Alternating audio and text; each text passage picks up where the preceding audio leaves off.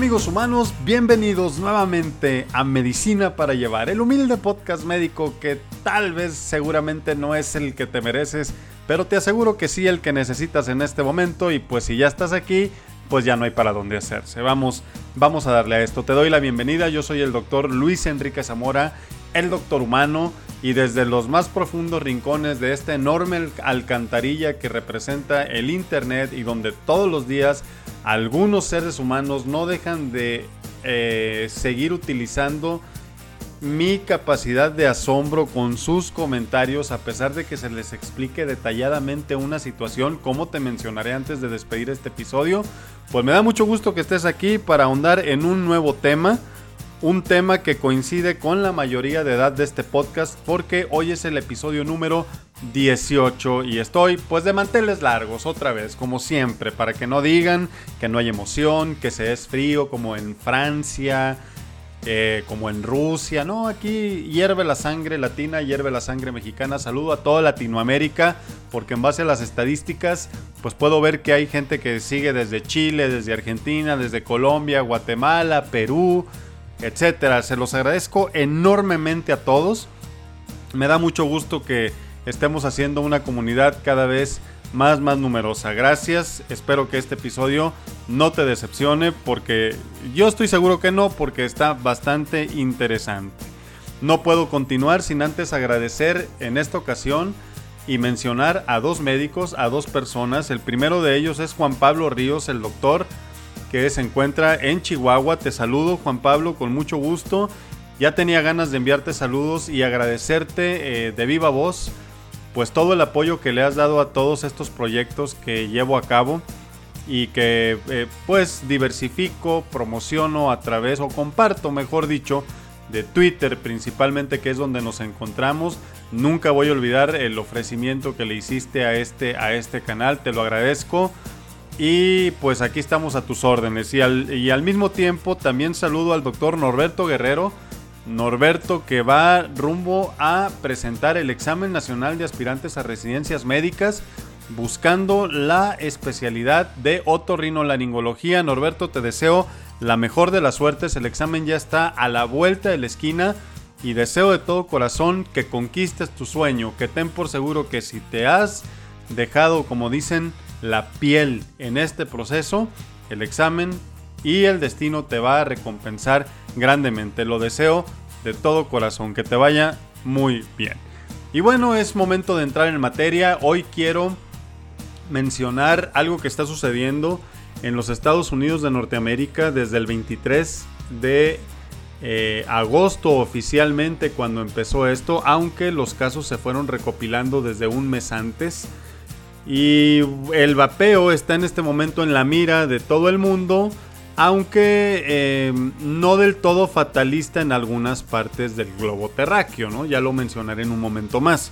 Pero sí, el vapeo en este momento está siendo fuertemente cuestionado y tiene a los Estados Unidos con los pelos de punta en una alerta sanitaria sin precedentes, ya que pues el, el vapeo es algo pues relativamente nuevo, apenas desde el 2004 empezó su comercialización en forma en estos tiempos modernos y no había habido esto que está sucediendo y que en un momento más te voy a mencionar. Por allá de 1963, eh, Herbert H. Gilbert solicitó a la oficina de patentes que le dieran la venia para un dispositivo que era eh, electrónico, es el ancestro del, del vapeo moderno. Eh, un cigarro que eh, pues no tenía mucho que ver con el convencional, pero que innovaba en tecnología en ese momento. Y pues eh, dos años después se la dieron en 1965, pero después de eso no pasó gran cosa. Si tú te fijas de los últimos 30, 40 años, pues crecimos realmente. Yo nunca escuché de, de lo que era utilizar ese dispositivo que Herbert Gilbert patentó la cosa siguió sin mayores cambios y el que sí se fue hasta arriba completamente entre la publicidad y los iconos de Hollywood y todo, pues fue el cigarro, con las consecuencias que hoy pues todos conocemos. Pasó el tiempo y por ahí del 2004 el farmacéutico Hong Lik eh, un chino, pues dijo, voy a agarrar esto, está interesante, ya estamos en otros tiempos, no hay nada parecido alrededor. Se puso a trabajar en, ese modelo inicial de los 60s, le hizo las modificaciones pertinentes, innovó obviamente. En el 2003 solicitó la patente de su nuevo producto y para el 2004 le dijeron, órale, ahí está, para que no digas que se te hace menos, eh, tu producto está chido, SAS. Y le dieron pues el, la, la, venia de la patente de lo que hoy conocemos como el cigarro electrónico. Y a partir de ahí empezó pues una carrera meteórica muy fuerte en donde ganó rápidamente gran popularidad entre la gente sobre todo que no quería tener que ver mucho ya con el cigarro, ya fuera porque de inicio no quisieran eh, acabar en el cigarro convencional o también que ya no quisieran saber de él por haber fumado tanto tiempo y que ya mejor querían cambiar de aires o quitarse eso que tanto daño les estaba haciendo. Entonces el cigarro electrónico, el vapeo, pues empezó a tornar cada vez con un mayor auge, tanto que para el 2007, tres años después de que Hon Leak recibiera, pues, eh, bueno, no recibiera, ya había puesto o lanzado el producto para el 2004, pues llegó a los Estados Unidos. Hoy muchos lo aman, lo adoran, no pueden vivir sin él. Y muchos otros lo odian. Como todo en la vida, hay, hay dos bandos que giran alrededor de algo. Y te cuento, pues, que este dispositivo eh, es, es uno que funciona a base de una batería que calienta un líquido. Y este líquido al calentarse le da al usuario pues un producto aerosolizado, un vapor que obviamente eh, exhala y por eso de ahí viene pues el, el, nombre de vapeo o de vapear o en inglés vaping. Hoy sabemos, la teoría es, eh, según los estudios que tenemos y el Departamento de Salud Pública del Reino Unido, pues que este, este vapor tiene un 95% menos de toxicidad que el, el del cigarro convencional, que tiene menos químicos todos estos productos que el cigarro común. Así es como está en este momento asentado todo desde el 2017, 2018. No ha cambiado ya mucho esta percepción de parte de las autoridades británicas, que es básicamente de las cunas del vaping a nivel mundial. Los vapeadores que lo han utilizado, pues en realidad en términos generales eh, están muy contentos con él.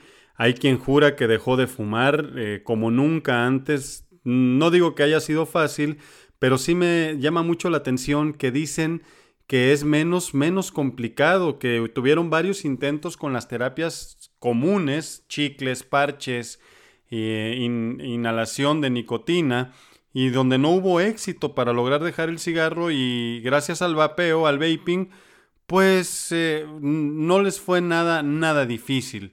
Incluso hay vapeadores, tengo un caso muy, muy cercano que conozco, donde eh, ya el sabor del cigarro común tras estar vapeando no les es el mismo y no les, y no, no les agrada y es algo que me llama mucho la atención.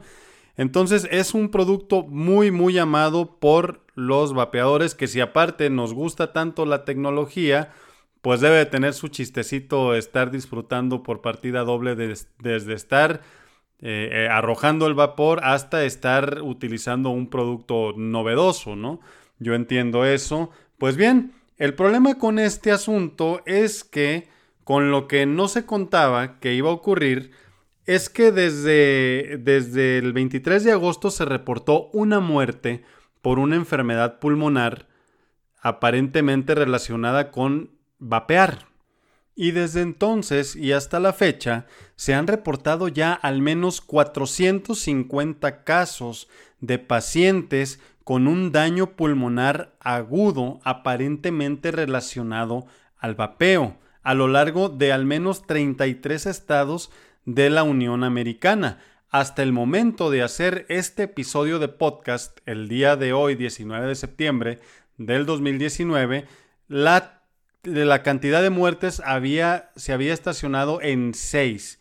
Ya hay varios días en donde no ha habido un aumento, pero sí van seis personas reportadas muertas por esta alteración pulmonar. Este suceso sin precedentes en la historia de la medicina, pues ha hecho que el Center Disease Control and Prevention recomiende, obviamente en los Estados Unidos por el momento, que no se utilicen los dispositivos electrónicos eh, o que no se vapee, que hay que dejar de hacerlo mientras se investiga qué fue lo que ocurrió. Esta, esta decisión, como te puedes dar cuenta, pues no tiene muy contento así a la comunidad vapeadora, pues porque si están vapeando la mayoría de ellos es por algo, ¿no? O sea, necesitan un aporte de nicotina para poder estar a gusto u otros a lo mejor no, pero sí les agrada demasiado estar vapeando y por lo tanto quieren continuar haciéndolo como para que de buenas a primeras te digan, ojo, no estoy diciendo que no esté justificado, pero sí me pongo en el lugar de los que vapean y digo yo, pues como que de repente te dijeran a ti, sabes que te quedas sin internet durante quién sabe cuánto tiempo hasta que averigüemos qué pasó. No es tan fácil, pero lo cierto es que la medida que los Estados Unidos en este momento están tomando, tras haber visto la avalancha de enfermos que se dejaron venir, pues yo creo que sí está justificada, pero bueno, vamos a seguir ahondando en el tema y ahorita pasamos nuevamente por ahí. El 6 de septiembre pasado, en el New England Journal of Medicine se describió un artículo, en un artículo describieron 53 casos. Fue una recopilación llevada a cabo entre julio de este año y agosto también. Duró más o menos aproximadamente un mes, en donde juntaron 53 casos de esta alteración pulmonar para darle forma, para darle cara, para poder ver en qué personas se presentaba más, qué antecedentes tenían, etcétera, ¿no?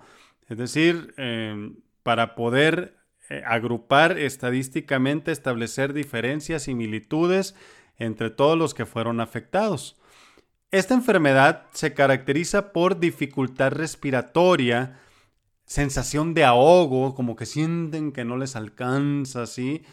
Dolor en el pecho, fiebre, vómito y afectó a personas con un promedio de edad, así lo mencionan en el New England Journal of Medicine, que por cierto es una de las revistas a nivel mundial de medicina de mayor impacto actualmente y desde hace muchos años.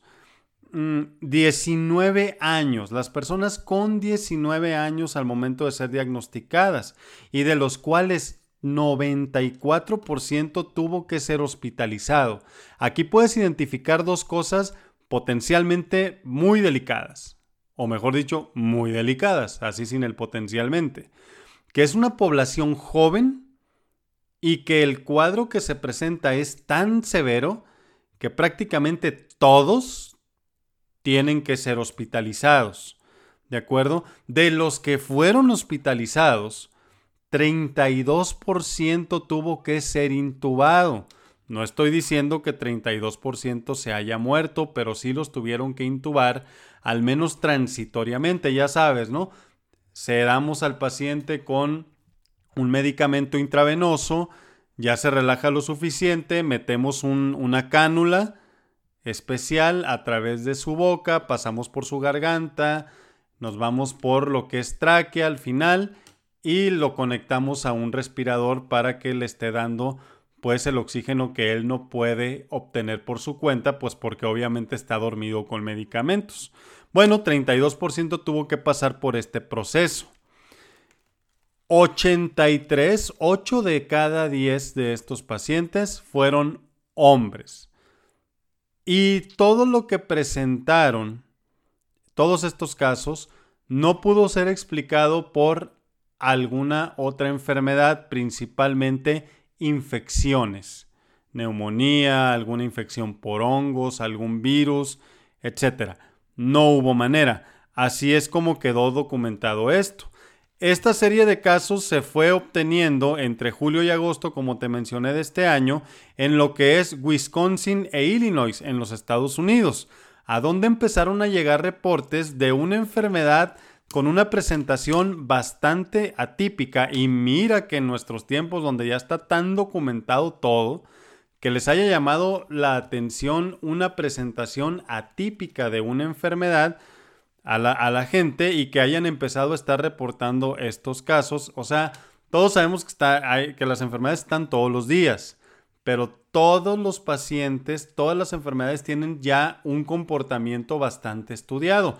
No es que sorprenda que sigan ocurriendo, sino que se espera ya por mera estadística y estudio de los patrones de las enfermedades pues cierto número de casos mínimos con un rango máximo dependiendo de las diferentes etapas del año.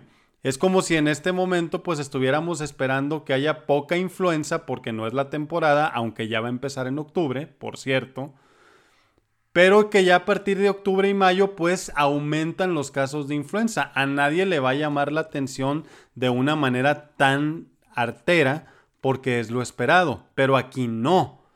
Este tipo de alteración pulmonar tan aguda en gente tan joven y en un corto periodo de tiempo pues empezó a llamar la atención y se reportaron los casos y los investigadores los empezaron a juntar para estudiar las características de los pacientes.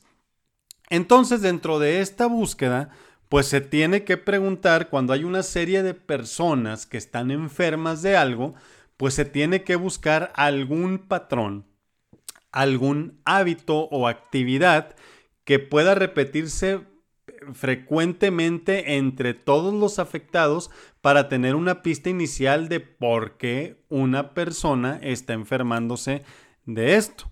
Y efectivamente, todas las personas que se mencionan de estas 53 que se publicaron en el New England Journal of Medicine el 6 de septiembre, pues vapeaban.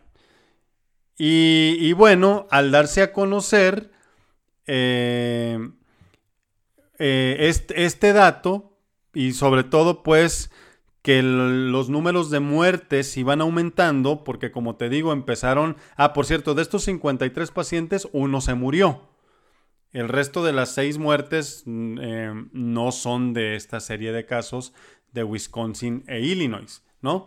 Pero bueno, uno, uno se murió. Entonces, a medida que fueron aumentando las muertes hasta llegar al número 6, pues empezaron en internet a llover comentarios de todo tipo. Pues ya sabes cómo somos. Que si algo no te gusta o no estás de acuerdo y ves la oportunidad de tirar leña o de aventar la piedra aunque no escondas la mano, pues de todas maneras, eh, pues te, subes al tren, como decimos pues al tren del mame, ¿no? Como dicen por ahí eh, eh, los chavos, digo, pues yo no estoy tan viejo, pero, pero lo aprendí de ellos, ciertamente. Te subes al tren porque, ah, yo sabía que era malo. Yo les dije, les advertí, lo sabía, era un invento del demonio que estaba luchando por hacer que la gente muriera de esta enfermedad y todo eso. Entonces empieza a ver este tipo de, de comentarios yo sabía, yo les dije, yo no fui, yo, este, fue TT, de Tim Marín, de Dopingüe, Cucaramácara, este Vapet se murió. Así empezó. Los que no querían saber nada del cigarro electrónico o los que ya estaban fumando cigarro convencional y que no han llegado al electrónico dijeron, ahí está. Yo en cambio con mi cigarrito me la paso a todo dar, poco a poco, obstruyendo la circulación de mis piernas, ganándome un infarto y por supuesto eh, pues un cáncer de pulmón, ¿no? Pues, ¿por qué no? Pero, ¿qué hubo? Les dije. Así empezó el Internet con esto. Sin embargo, debo de decir que las cosas no están tan claras que digamos. Porque el, punto común entre las personas, y bueno, y por supuesto se, se formó ese primer bando, ¿no? Donde, así, ah, con este reporte de casos, el cigarro electrónico es veneno puro y por lo tanto están jodidos todos yo me quedo sin fumar o fumando mi cigarro, ¿no? Ese fue el primer bando. Pero como te digo, las cosas ya no están, no están todavía muy claras porque se siguió buscando en los antecedentes de los pacientes. Y un, dato, eh, el dato común era que todos vapeaban, pero de ahí en fuera se empieza a perder esta cosa, se pone más misteriosa. Por ejemplo, se encontró que el 84% de los pacientes enfermos de estos 53 había utilizado tetrahidrocannabinol, o sea, el agente activo de lo que conoces como marihuana. Y con esta explicación, pues también del lado de los vapeadores no faltó que dijera, ¿qué tal? Yo no uso marihuana, a mí no me tiene por qué pasar nada. Como están usando marihuana para vapear, entonces por eso fue. Para que se les quite, para que no anden inventando, que no sé qué, hay que vapear líquidos solamente autorizados. Ahí está la explicación, el vapeo es muy seguro y bla, bla, bla. Sin embargo, bueno, es justo mencionar también, para darle un equilibrio a esto y respaldar esto que te digo, que no es tan sencillo nada más decir con una primera información si alguien es culpable o inocente, pues eh, un porcentaje que es un 17% de los afectados utilizó solamente nicotina, o sea, sin tetrahidrocannabinol, sin nada que ver con la marihuana. Y por otra parte, tampoco está muy claro qué dispositivo se usó, con qué frecuencia se utilizó, qué líquidos se utilizaron para vapear. O sea, partiendo de los 84%, del 84% que utilizó tetrahidrocannabinol, después de eso no hay muchas cosas claras. Y solamente quedó en la mesa, pues todo un rompecabezas. Es como si agarras un rompecabezas nuevo, lo sacudes, lo abres y avientas las, las piezas en la mesa todas revueltas, ¿no? En ese punto quedó el asunto. Entonces, debido a esto y a otros factores, pues no se ha podido llegar a una conclusión sobre qué compuesto o compuestos han causado este daño. Y por supuesto, a, la velocidad más rápida que es posible, se sigue investigando. Hay algunas pistas, hablan de altas concentraciones de vitamina E en diferentes líquidos, pero como te digo, tampoco es algo que aplique para todos los afectados. Pero, y bueno, estando así las cosas y con seis muertes de por medio y casi 500 personas afectadas, pues es más que entendible que los Estados Unidos, los Estados Unidos, que los Estados Unidos hayan decidido cortar por lo sano. De un departamento de salud pública que tiene que velar porque no ocurra lo que está ocurriendo, pues tiene que apagar el fuego sí o sí y, e investigan después. No como en otros países en donde ya que eh, se ahoga el niño, pues se, tapa el pozo. No, no, no pueden, no pueden estar sin emitir este tipo de alerta o recomendación mientras están investigando, porque no es uno ni dos. Y sigue siendo grave que por el, por, por el vapeo, suponiendo, que ya sabrás mi conclusión ahorita que termine este episodio, eh, esté muriendo la gente. Aquí son 450 afectados al menos con una alta posibilidad de requerir intubación y por supuesto oxígeno, oxígeno suplementario. Y la cosa quedó así en los Estados Unidos, una especie de psicosis, una preocupación tremenda de parte del, del, gobierno, de los médicos que ven a los pacientes y por supuesto un escepticismo muy grande de parte de los vapeadores porque no he visto yo estadísticas de qué porcentaje de vapers hayan decidido hayan decidido, ¿sabes qué? Mm, yo ya, voy a dejarlo, es cierto, hasta que, hasta que haga esto, voy a echarme chicles con nicotina, parches, etcétera. Yo no he visto, ¿eh? y, yo creo que la gente sigue vapeando, aunque no tengo el dato exacto de eso. Pero aquí lo que le termina de dar en la torre a todo esto, o le da, un, le da oxígeno al, al cigarro electrónico, y más que oxígeno, yo creo que es su argumento más fuerte es que esto está ocurriendo em, muy localmente en la Unión Americana. Por ejemplo, en Inglaterra se vapea desde hace muchísimo tiempo. Inglaterra es una de las cunas del vapeo por excelencia. Al británico le encanta el vaping. Y en Inglaterra eh, y en el resto del mundo no ha habido ningún reporte similar a lo que está ocurriendo en Gringolandia. ¿Ok? Eh, y bueno, los traen de cabeza los norteamericanos, todo lo que está pasando. Y, entonces le preguntan, al ver todo esto que está ocurriendo, eh, el British Medical Journal tuvo que hacer un comunicado, un paper de posicionamiento sobre esto, porque dice, me van a preguntar a mí, las personas que viven en Inglaterra o las personas que están en Europa, van a preguntar, oye, lo que está pasando en Estados Unidos me afecta a mí, cuál es el que, en dónde estoy parado yo, me va a pasar lo mismo, yo no me quiero morir. ¿Tú qué opinas? Tú eres el que me está diciendo hace dos años, hace un año y medio, que el cigarro electrónico es 95% más seguro que el cigarro. ¿Dónde queda parado esto tras ver lo que está pasando en los Estados Unidos?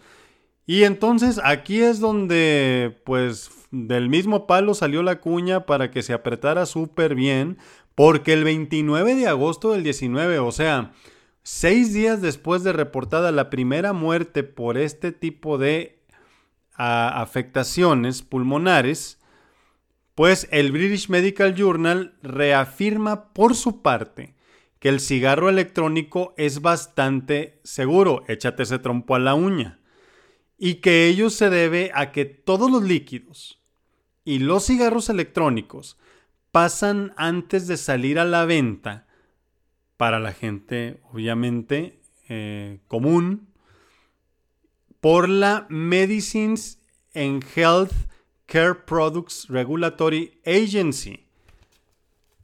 Entonces, este organismo permite que, eh, bueno, no permite, se encarga de darle un vistazo en cuanto a la calidad y que el producto cumpla con las normas mínimas establecidas por la ley que garanticen lo más que se pueda su seguridad pues antes de que pueda ponerse en un estante para que alguna persona lo compre. Y, entonces, para que te des una idea de cómo funciona, debes de saber que ya desde hace ah, dos años, porque en el 2017 fue cuando se pusieron bravísimos los británicos, y se pusieron bravísimos por cómo son ellos, ¿eh? no había pasado nada parecido, ni mucho menos allá. Pero desde entonces han retirado ya ciertos colorantes no se venden ni se fabrican, no se comercializan líquidos con, con cafeína. E incluso la taurina, eso que viene en las bebidas energéticas, de ese como el que dicen que te da alas, que la verdad yo no lo probaría nunca, pero bueno. pues eh, también la taurina fue, fue retirada.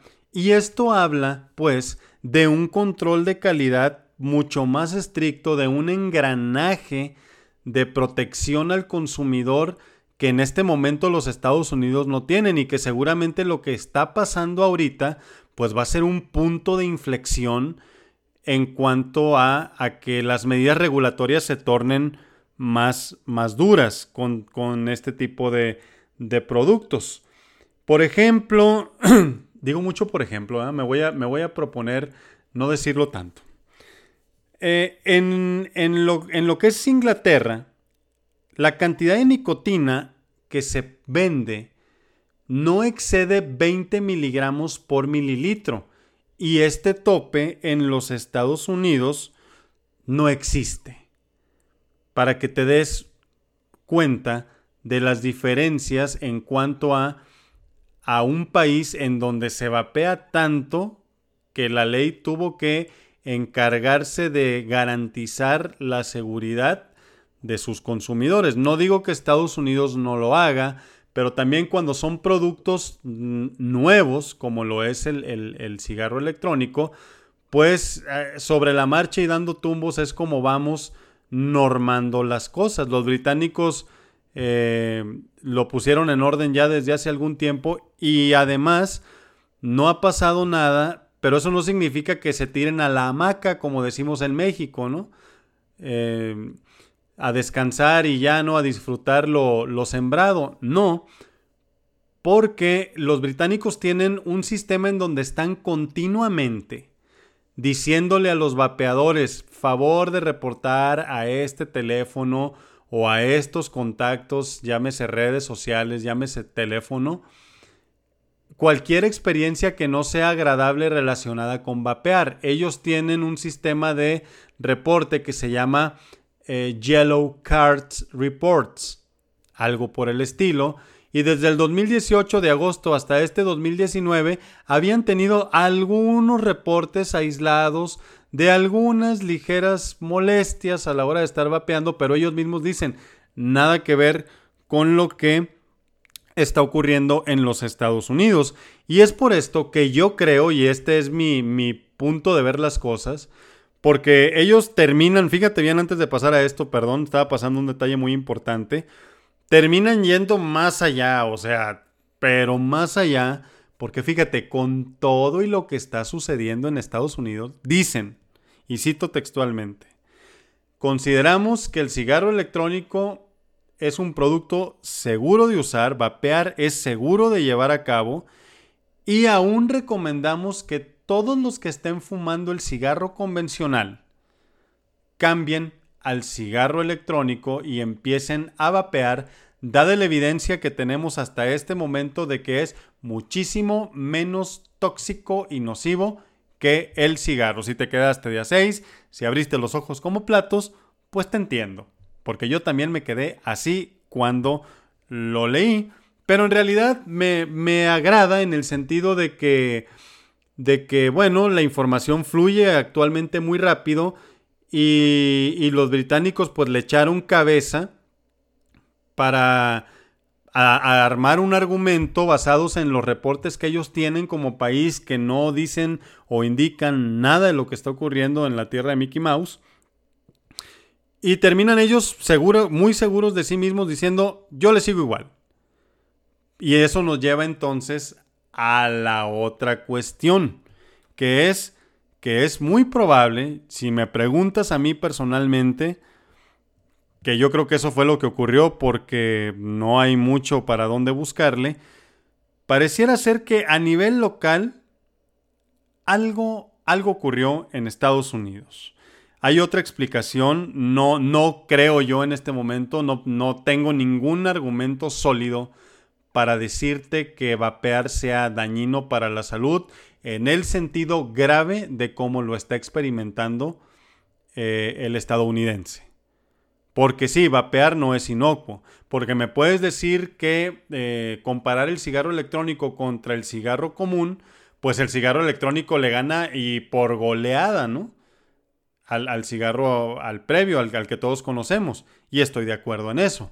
Pero también si comparamos el no vapear con vapear, pues el no vapear le gana por goleada a vapear, aunque el vapeo sea un 95% menos tóxico que el cigarro convencional. Entonces, todo en su justa medida. Sin embargo, algo, algo ocurrió, no sé, porque no hay nada todavía definitivo a nivel de la, de la, utilización de los dispositivos, de la fabricación de los dispositivos, de los líquidos de nicotina, de la adquisición de los mismos, no lo sé. Es cuestión de que el CDC y la FDA no habrá más que esperar, lleguen a una conclusión tras eh, la exhaustiva investigación que están haciendo, porque te aseguro que eh, un país como el norteamericano no se puede dar el lujo de que le esté sucediendo todo lo que está pasando. Hay un foco de alarma encendido, pero no hay ninguna manera, ninguna manera en este punto de que podamos decir que vapear, este es un efecto que no conocíamos. Bueno, no lo conocíamos porque pues no se había presentado, ¿no? Pero no podemos decir que sea propio de estar vapeando que esto le vaya a pasar a todos. No me parece así. No es como el cigarro convencional donde decimos que 9 de cada 10 episodios o casos de cáncer de pulmón tienen que ver directamente con el cigarro.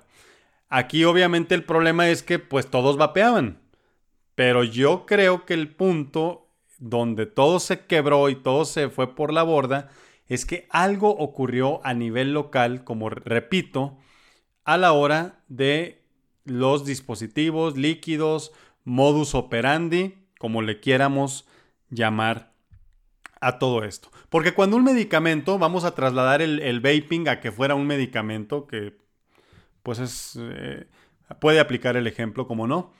Cuando un medicamento está empezando a provocar efectos secundarios, en todo el mundo empieza a rebotar y a reportarse, definitivamente. Eso está muy claro, la historia nos lo ha enseñado y, tenemos muchos ejemplos. Serivastatina, por ejemplo, es uno de ellos. La asociación de un fibrato eh, como genfibrosil, por ejemplo, con una estatina como pravastatina, donde aumentaron las causas de, de rabdomiólisis o aumentan las causas de infartos o de eventos cardiovasculares. Ocurren en cualquier parte del mundo, no importa si hablas japonés, si hablas eh, español, inglés, eh, portugués, eh, lo que quieras de, idioma. No todos somos seres humanos, aunque estemos separados pues por cuestiones geográficas y políticas y pertenezcamos a diferentes países. Entonces, si el vapeo fuera el responsable de estar matando a este tipo de gente de 19 años de una manera tan aguda, y estuviera en Japón pasando lo mismo, en, Inglaterra, en México, en Chile, en Bolivia, en Perú, en Guatemala, en Argentina, Noruega, Rusia, no sé, etcétera, pues sí dirías, oye, acá hijo, aquí qué pasó. Pero en este momento la cosa pues parece ser algo más a nivel local. Yo estoy plenamente convencido de ello y por lo tanto mi postura en este momento, mi conclusión, porque a mí no me gusta dejarme llevar o irme a las trancas como, como muchos que de repente tienen este tipo de noticias y pues ya se arman todas las publicaciones donde hablan de Satanás y los cuatro jinetes del apocalipsis que ya están entre nosotros y eso. La verdad no, no estoy para eso, no me gusta. Y traté de a través del video de YouTube, que te recomiendo que lo veas, aunque sea de este mismo tema que subí hace ya como una semana, donde doy mi posicionamiento y yo apoyo la conclusión a la que llega el British Medical Journal. Todavía no hay una conclusión definitiva de qué pasó en los Estados Unidos, pero no creo que sea algo a nivel mundial. ¿Qué ocurrió? Nos dirán el CDC y nos dirá la FDA. Y ya por último, para cerrar este episodio, pues eh, queda de manifiesto a través de este tema y en los comentarios que he recibido en, en el canal de YouTube. Muy bien recibido mi video, agradezco mucho a los que se tomaron el tiempo de verlo, los que le han dado like y sobre todo los que lo han compartido y los comentarios tan positivos que me han hecho sobre que consideran que es una información muy imparcial dentro de la menuda cantidad de chorradas que hay que se mencionan sin pies ni cabeza, amarillistas y todo eso donde me, me dicen pues de que pues a lo mejor se les hace raro que un médico como yo pues no se vaya de bruces a, crucificar peor que a Cristo al, cigarro electrónico y que muchas gracias, que hacen falta más médicos como yo. Bueno, así me decían, ¿eh? yo solamente soy una persona que lee de repente y que trata de, de compartir lo que, lo que aprende para beneficio de, alguien más. Y si te sirve lo que aquí estamos haciendo, pues me da mucho gusto y me hace sentir muy orgulloso porque le da sentido al esfuerzo.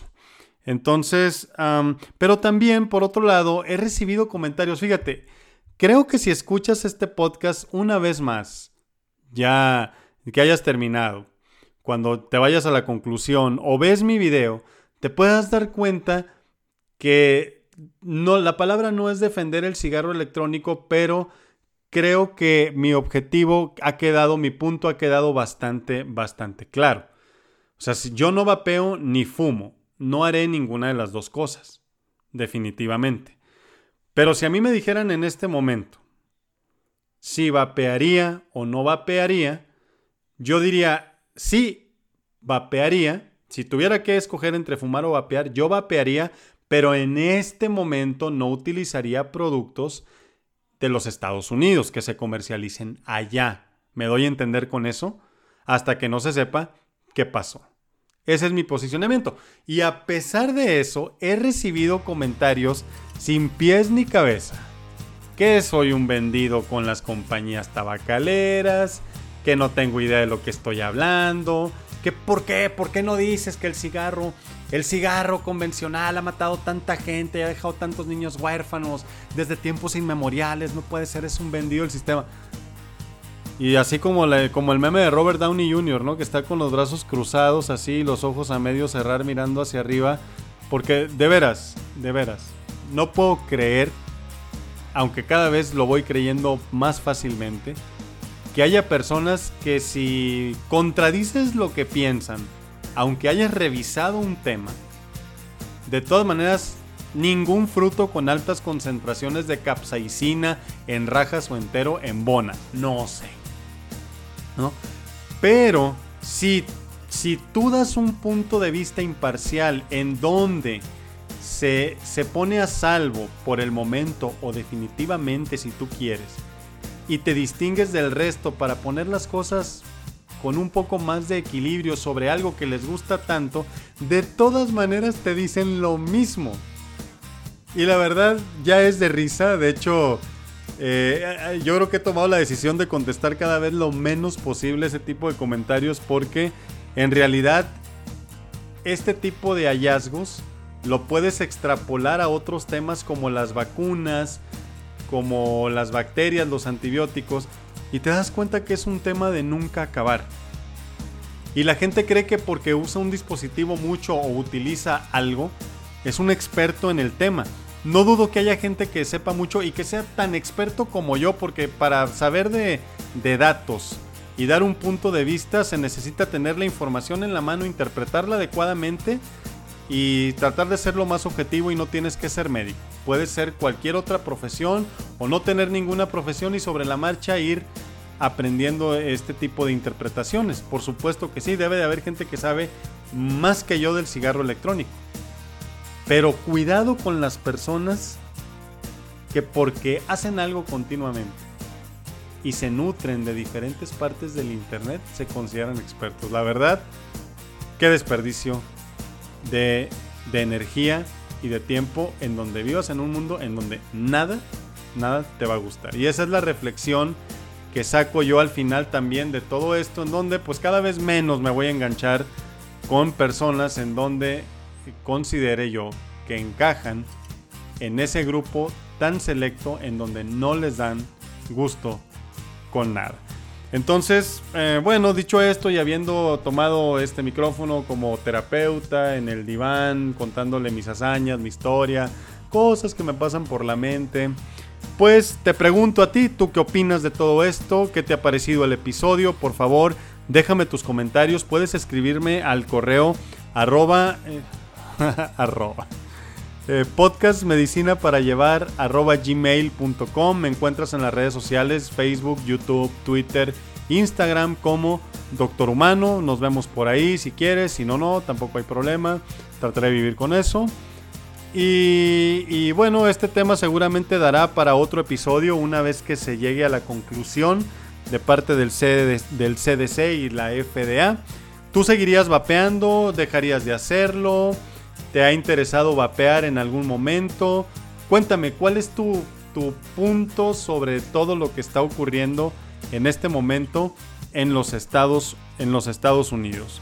A todos los que van a presentar el examen nacional de residencias, les deseo la mejor de las suertes, que les vaya muy bien, ojalá cumplan su sueño, ojalá consigan lo, lo largamente anhelado.